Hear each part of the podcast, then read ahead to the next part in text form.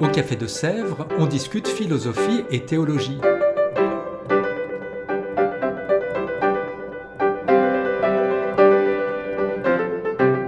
C'est là que chaque semaine, Claire et Isabelle dialoguent avec un enseignant du Centre Sèvres, faculté jésuite de Paris.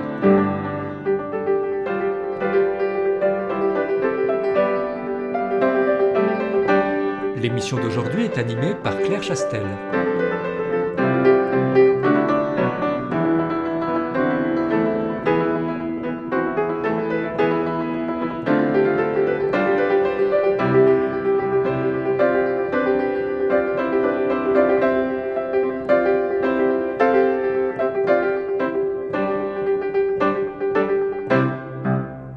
Bonjour à toutes, bonjour à tous. Qu'est-ce que la mystique? Et comment on peut en parler depuis la philosophie? Pour parler de cela, nous accueillons aujourd'hui Henri Lowe. Bonjour Henri. Bonjour Claire. Henri Lowe, vous êtes professeur de philosophie au Centre Sèvres depuis de nombreuses années. Vous êtes responsable du troisième cycle, c'est-à-dire du cycle de doctorat. Euh, vous êtes un grand spécialiste de Spinoza. Vous enseignez sur euh, beaucoup de sujets, mais notamment sur donc Spinoza, sur la question de Dieu, avec un éclairage philosophique, sur la mystique aussi, toujours euh, en philosophie. Vous êtes auteur euh, d'un livre récent sur Spinoza et le christianisme, paru aux presses universitaires de France, et un autre livre, paru en 2017, pour une existence spirituelle aux éditions Faculté jésuite de Paris. Et vous êtes donc aussi jésuite. Henri, euh, nous allons parler donc de la mystique aujourd'hui. Vous donnerez un cours l'année prochaine sur ce sujet. Qu'est-ce que c'est la mystique? Déjà, qu'est-ce que c'est a priori la mystique? Est-ce que c'est des grands phénomènes? D'où ça vient ce mot? Qu'est-ce que ça vient nous dire? Merci Claire. C'est une question particulièrement euh, compliquée parce qu'on entend beaucoup de choses hein, sous ce mot de mystique et on range à peu près, à peu près tout ce qu'on veut. Alors en gros, on peut dire qu'il y a deux grands, deux grands axes ou deux grandes, de grandes tendances, enfin de grandes, de grandes significations. La première, quand on parle de mystique, on entend euh, ces grands témoignages du passé, les grands saints, les, les grands mouvements spirituels hein, de l'union avec Dieu, la contemplation. Voilà, c'est, on peut dire, euh, le sens le, peut-être le plus habituel. Mais il y a un autre sens euh, dans l'opinion commune, quand on parle de mystique, on pense souvent à quelque chose d'irrationnel, euh, d'extraordinaire lié parfois au premier sens hein, que je disais, à savoir de grandes manifestations euh, corporelles, des extases, des phénomènes parapsychologiques, parapsychiques, etc. Quelque chose de très, de très mystérieux, peut-être d'un petit peu excentrique euh, aussi. Enfin, en tout cas, c'est tout le contraire de la raison. Voilà, on est dans l'irrationnel, on est, on est ailleurs que dans la connaissance normale, on est, on est dans la marginalité par rapport aux institutions, par rapport à des comportements normaux. Voilà, en gros, on peut dire, alors ensuite, un petit peu, on peut évidemment euh, distinguer, mais ce sont les grandes, les grandes distinctions euh, dans la mystique. Et, et, cette mystique, elle est toujours perçue comme ça? Euh, tout au long de l'histoire ou est-ce qu'il y a des, des différents, différents moments autour de la mystique, de, des manières de l'analyser, de la, de la comprendre par, par exemple, les théoriciens de, qui se sont oui. intéressés à cela? Bah, Évidemment, on parle de mystique depuis longtemps. Hein. On parle depuis longtemps. Et euh, alors, on peut dire que chez les, chez les philosophes, euh, chez Plotin, enfin dans, dans l'Antiquité, hein, il y a des courants qui ne se disent pas nécessairement religieux, mais qui représente une quête philosophique de la sagesse, du bien, du divin sous des formes diverses. Mais l'un des premiers grands témoignages euh, sur la mystique, c'est Denis l'Aréopagite. L'Aréopagite, vers les 5e, 6e siècles, euh, qui nous dit que le savoir de Dieu, enfin la connaissance de Dieu, elle est révélée de deux manières ou bien d'une manière euh, philosophique, euh, démonstrative, voyez, par, euh, par raisonnement, hein, tout un enseignement, ou bien d'une autre manière, qui est une manière qu'il appelle indicible et mystique. Alors là, il met en relation la mystique avec l'indicible, c'est-à-dire ce qu'on ne peut pas dire, finalement ce sur quoi il faudrait se taire. Et c'est une conception qui traîne, enfin, au, qui est peut-être légitime, hein, mais que l'on entend souvent aujourd'hui, on dira le mystique, c'est celui qui ne peut pas parler. Le mystique, c'est celui qui ne peut rien dire de Dieu, donc qui est dans le silence. Euh, je dirais dans un instant, je, crois qu'à vrai dire, c'est autre chose. Mais il y a dans l'étymologie déjà mmh. hein, du, mot, du mot mystique euh, la notion de ce qui est caché. Hein, ce qui est caché, ce qui doit être révélé, donc ce qu'il faut découvrir et qui euh, souvent demande une initiation, un parcours. Voilà, il faut entrer dans le mystère. Il y a la notion de mystère. Alors, ou bien ce mystère, il nous reste accessible, on ne peut rien dire, hein, on est en totale extériorité, ou bien ce mystère, il peut se rapprocher de nous et, euh, et signifier quelque chose de beaucoup plus précis, hein, de, beaucoup plus concret, euh, de beaucoup plus concret de Dieu. Voilà, donc on peut dire que c'est une grande, c'est une grande référence. Hein. Alors il y en a, il y en a d'autres. À l'époque moderne, en fait, le mot mystique, hein, comme, comme substantif, comme, peut-être comme discipline, naît euh, aux alentours du XVIe, XVIIe siècle. Jusque-là, c'est un adjectif. Hein. On, parle, on parlera de vie mystique, mm. d'objets mystiques, de culte mystique. Mais là, dans l'époque moderne, euh, on parlera de la mystique comme un domaine euh, vraiment alors extrêmement divers. Hein. Au XVIIe siècle, euh, il y, a, des phénomènes parfois liés ou à la sorcellerie, enfin bon, dans les cas les plus extrêmes, hein, parce qu'on a vraiment, vraiment tous les cas de figure. Mais en tout cas, il y a, y a l'idée que dans la mystique, quelque chose du corps s'exprime, s'exprime fortement. Et par des déviations successives, eh bien, euh, euh, la mystique, euh, comme on a pu le dire, va entrer à l'hôpital psychiatrique à une hmm. certaine époque. C'est-à-dire, on va confondre le mystique et le malade. Le malade psychique, voilà, sous toutes les formes que l'on peut rencontrer. Est-ce que vraiment il y a un lien entre ces deux choses? Des théoriciens ont travaillé cela? Ben, au XIXe siècle, à Sainte-Anne, euh, voilà, on trouve, on trouve des témoignages, enfin des grands, des grands psychiatres, hein, euh, spécialistes de l'époque. donc on est passé de la mystique au merveilleux et puis à la maladie. Alors ce qui est, ce qui est perceptible, évidemment, c'est qu'il y a, y a la dimension de vulnérabilité de la personne. Hein, qui est en cause. Et par là, on peut, on peut trouver hein, des, des, des, réactions, euh, des réactions proches. Mais la mystique ne, ne s'arrête pas, ne s'arrête pas à cela. Mmh.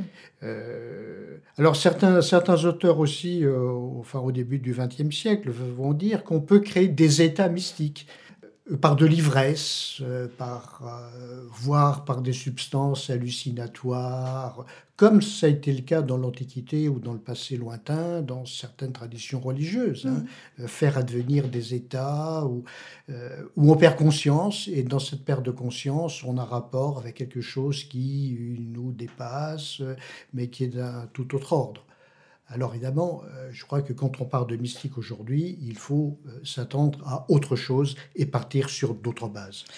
Eh bien justement, euh, Henri Lowe, dans Le Dieu excentré, un livre que vous avez publié en 2001, vous essayez une définition de la mystique. Est-ce que vous pouvez nous, nous en parler?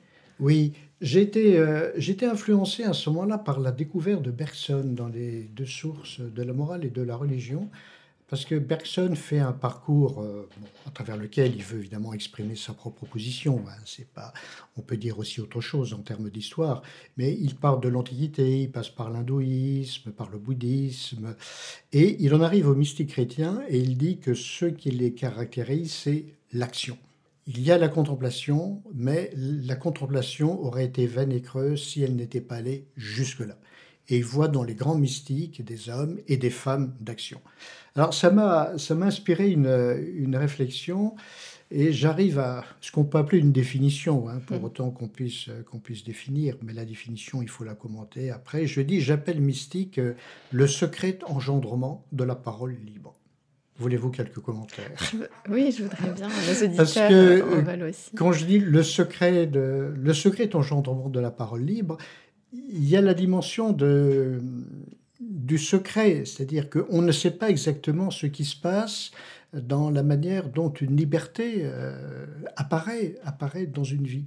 Mais je crois que l'enjeu est vraiment l'apparition d'une parole libre. Et quand je dis parole, c'est une œuvre, c'est une manière d'être, c'est une vie. Comment la liberté apparaît, comment la liberté s'engendre. Parce que la liberté, on sait bien, elle ne se produit pas. On peut produire des objets, on peut produire des choses.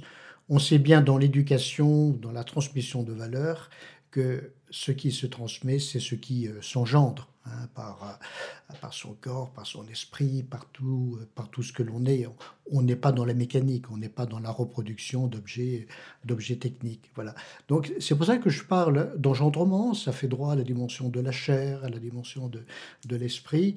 Et alors secret, non pas parce que ça resterait, parce que ça reste caché, hein, mais parce que secret, il y a cette dimension de, de ce qu'on ne maîtrise pas, de, de ce qu'on ne sait pas, a priori, mais de ce qui peut apparaître et de ce qui apparaîtra dans une vie à la faveur de rencontres, à la faveur de convictions, à la faveur d'engagement. Donc secret engendrement de la parole libre, on pourrait dire de la vie, de la vie libre. Hein, finalement. Et je crois que c'est, pour moi, c'est ce qui permet de, de comprendre euh, la mystique euh, voilà, d'une façon euh, finalement, finalement commune, mais existentielle. Je crois que c'est une manière qui fait, qui fait droit à la vie, à la vie de la personne. C'est passionnant et magnifique, Henri. C'est vrai qu'on coupe beaucoup avec ce dont on a parlé juste avant, de la mystique comme extase. Là, on est plus dans quelque chose de d'intérieur au sens euh, et de, de profond euh, qui mène à, de la vie en fait toute simple. Peut-être qu'il y a quelque chose de simple là-dedans. Oui et c'est quelque chose qui a à voir avec l'histoire. L'histoire de chacun. Et mais l'histoire évidemment on sait bien qu'elle ne se déroule pas d'une manière linéaire hein, d'une manière littéraire. Linéaire on va pas de A à B comme ça euh, dans une belle évolution programmée. Et, et la trajectoire des, des mystiques elle est très complexe le plus souvent il y a de la crise, euh, il y a du malheur, il y a, il y a de la beauté. Enfin, il y a du malheur. Euh, il y a du malheur quand, bah, quand une personne est dans l'épreuve. un personnage comme Jean-Joseph Surin, qui est un mystique jésuite du XVIIe siècle, enfin, dont, je parlerai dans ce cours, est quelqu'un qui a connu une interruption, comme une, bah, peut-être comme une folie, une incapacité à parler, à lire, à vivre en, en société pendant 20 ans. Et les textes qu'il a écrits après, qu'il a écrit ou qui se sont engendrés à travers mm. lui et qui étaient d'abord des poèmes. Hein. Mm. Et le poème est un langage euh, voilà, qui est finalement bien adapté, bon, chez Jean de la Croix aussi. Eh bien, euh, ce qui s'est engendré à travers cette, cette nuit, hein. la nuit, c'est un, un terme caractéristique hein, de l'expérience mystique, ce qui s'est engendré, c'est magnifique. Et c'est pas du tout marginal, c'est parfaitement, euh, c'est parfaitement ajusté et ajusté aujourd'hui à une vie, à une vie euh, qui, euh, bah, qui, qui s'exerce, voilà, de la manière la plus dynamique, la plus, la plus consciente. Mais donc, dans la mystique, il y a, y a de la crise et il y a de l'ampleur. Je crois que quand on parle de mystique, il y a ce goût de Dieu, euh, ou ce goût de l'union, de la, de la contemplation, de la, on pourrait dire ce goût de la profondeur, ce goût de la profondeur, cette, cette ouverture de soi à plus grand que soi. Voilà, cette ouverture à une, à une ampleur, mais cette ouverture, ben, elle passe comme toute histoire par, euh, par des crises, par des moments, euh, par des moments difficiles. Jean de la Croix, par exemple, a connu de ces moments extrêmement difficiles. Mais alors vous diriez, qu'il y a forcément des mystiques ou est-ce que au fond la mystique c'est pas euh, quelque chose qui traverse la vie de, de, de, tous ceux qui sont ouverts à, ce, secret qui s'engendre, euh, à ce secret engendrement euh, et donc du coup d'une certaine manière tous les êtres sont, sont, traversés par cette mystique ou est-ce qu'il faut vraiment identifier des figures de mystiques? Alors dans l'histoire, c'est vrai qu'il y a beaucoup, il y a eu beaucoup d'expressions de la, de la mystique. Euh, diverses. Hein. Je disais que pour Bergson, le critère de la mystique chrétienne, c'était ce passage à l'action, hein, cette, cette incarnation dans l'histoire.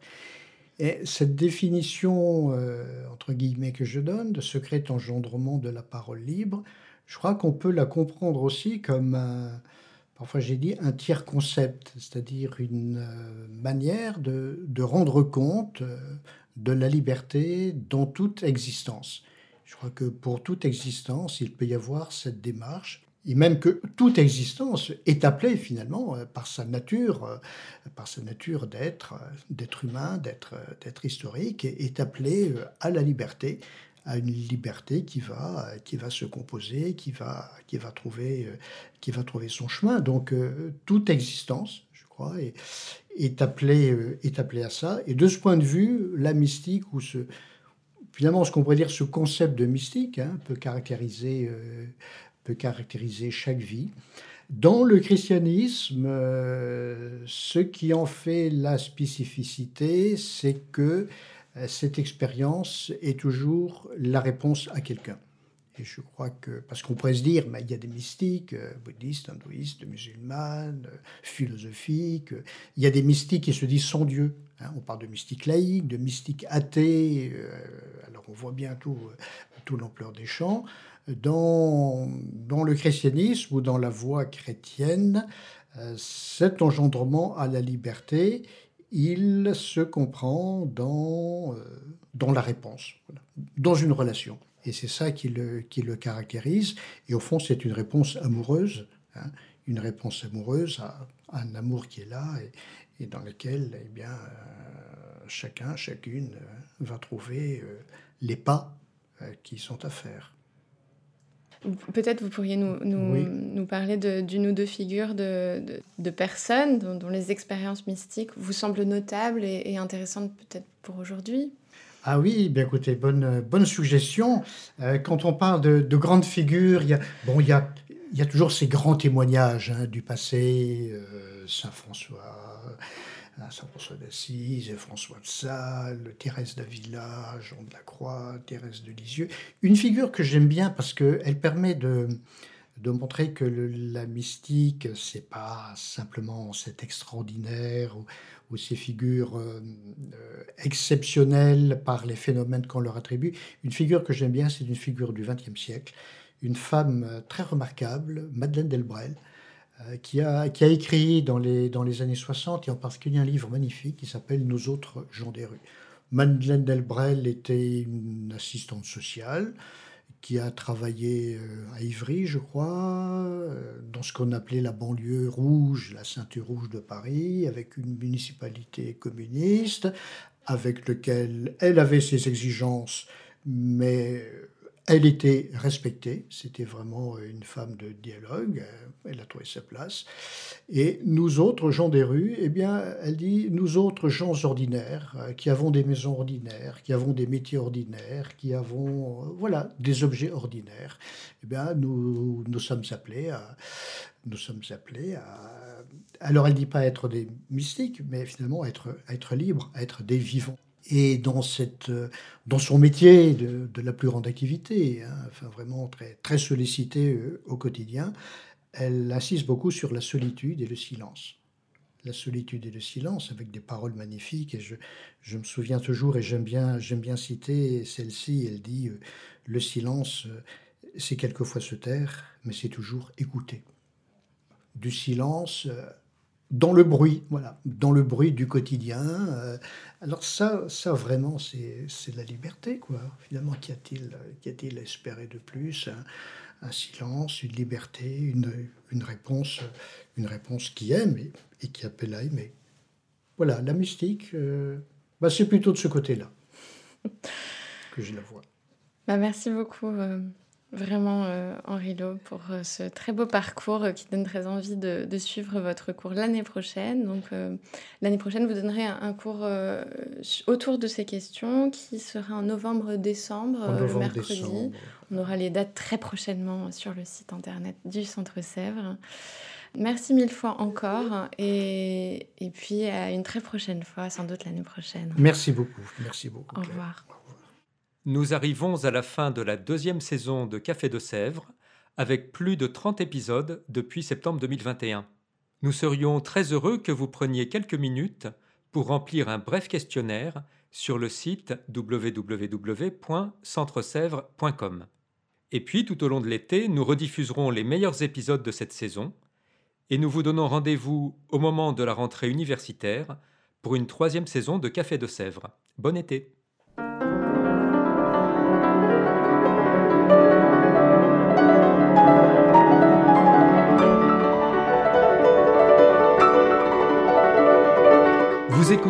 Café de Sèvres, le podcast du Centre Sèvres, faculté jésuite de Paris, en partenariat avec RCF.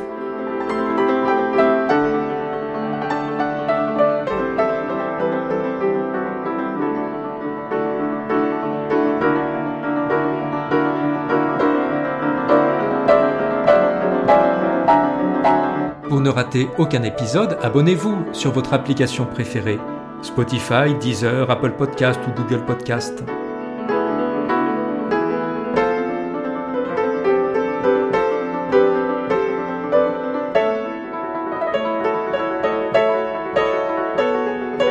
Et sur notre site internet www.centresèvres.com, découvrez l'ensemble de nos cours et conférences en philosophie et théologie. À bientôt!